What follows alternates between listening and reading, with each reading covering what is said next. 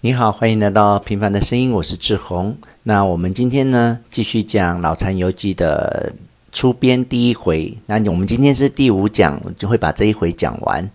那我们先来看文本呢，文本是呃，上一集我们讲到他们三个人在大船旁边听上面的人讲话，然后讲的内容就是关于有人呃，有一个豪杰，他要跟大家敛财啊，叫大家拿钱出来。的事情，那到了今天这一这一讲呢，啊、这三个人呢，就小船靠了大船，然后上了船。上了大船之后呢，他们把自己的罗盘拿拿给啊舵主的意思，就是希望让这个船以后有个方向。可是呢，啊、这船上的下等水手呢，却误解了这三个人，误解了老残，误解了惠生。误解了张博这三个人，他们三个其实是上去送轮盘，是要帮助这艘船的。但是下面的水手呢，却认为这三个是汉奸，因为呢，他们带罗盘来，而罗盘是洋鬼子的东西，所以他们啊、就认为他们是天主教，才会做出这样子的事情。然后他们就呃。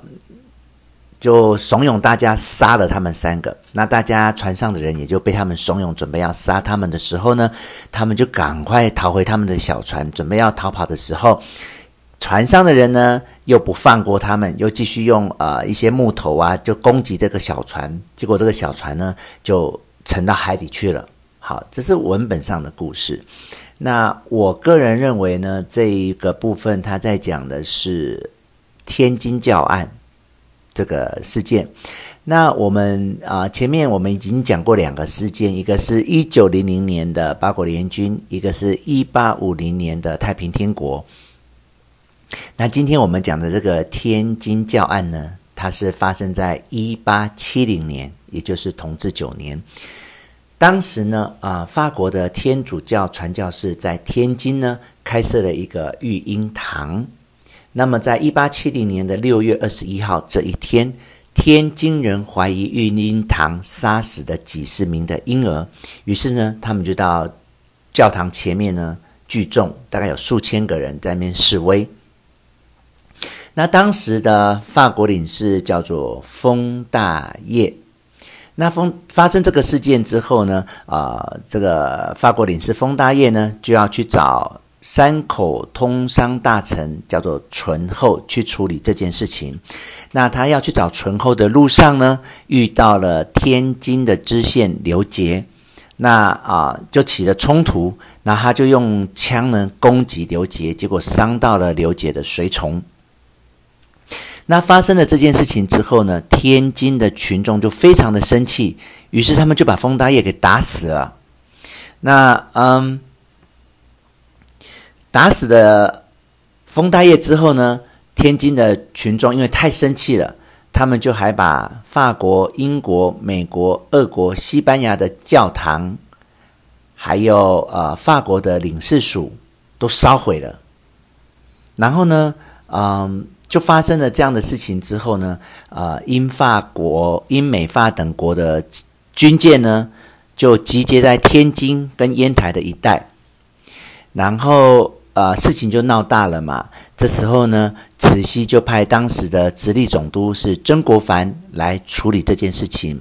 那曾国藩觉得他没有办法，他又再找李鸿章一起来，两个人来处理。那经过调查的结果呢，曾国藩认为这整件事情的责任是中国人引起的，所以呢，嗯，他就把。当时的天津知府呢，还有知县呢，都革职充军，然后处死了呃，造成整件事情的那个团体叫做水火会，哦，总共有十六个人就被处死，然后另外有二十五个人被充军。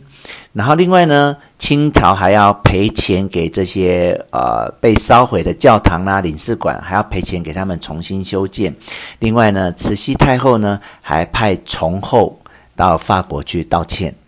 好，这就是当时呃轰动一时的天津教案。所以我们可以看到，就是刘二在讲这个故事的同时，他其实是在讲很多当时发生的历史事件。好，好，那呃。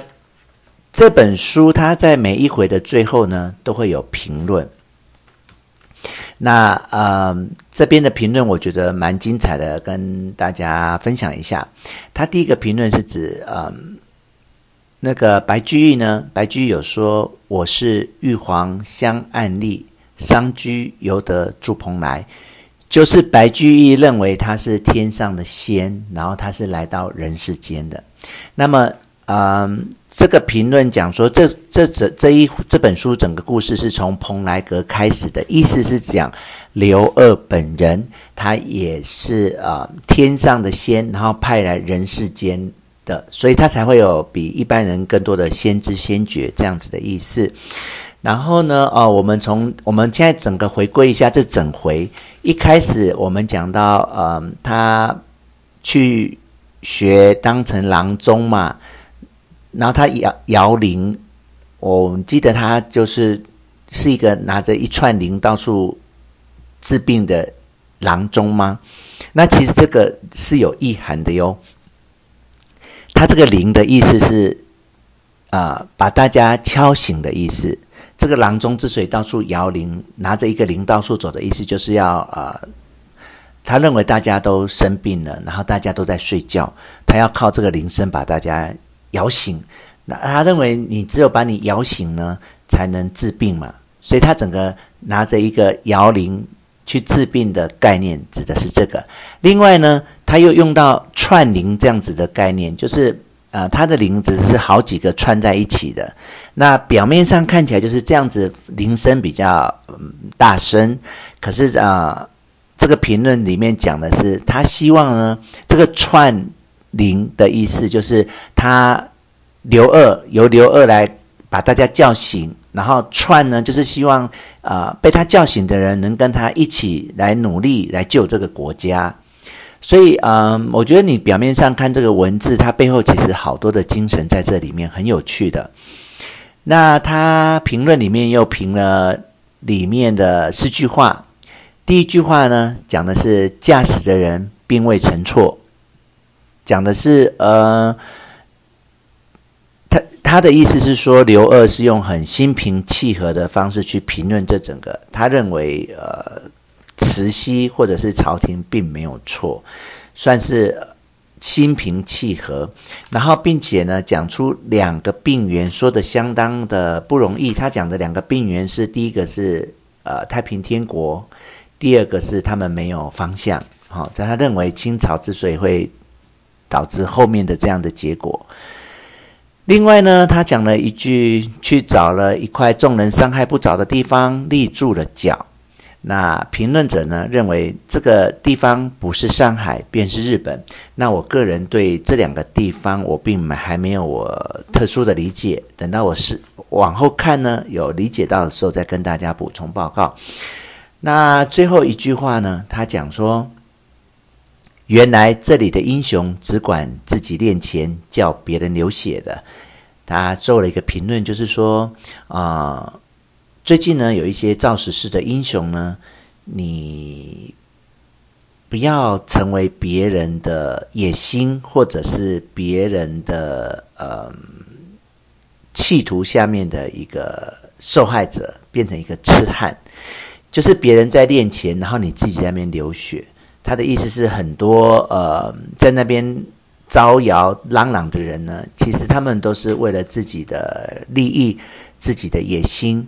那你不要呃失去判断力的呃盲从他们这样。谢谢。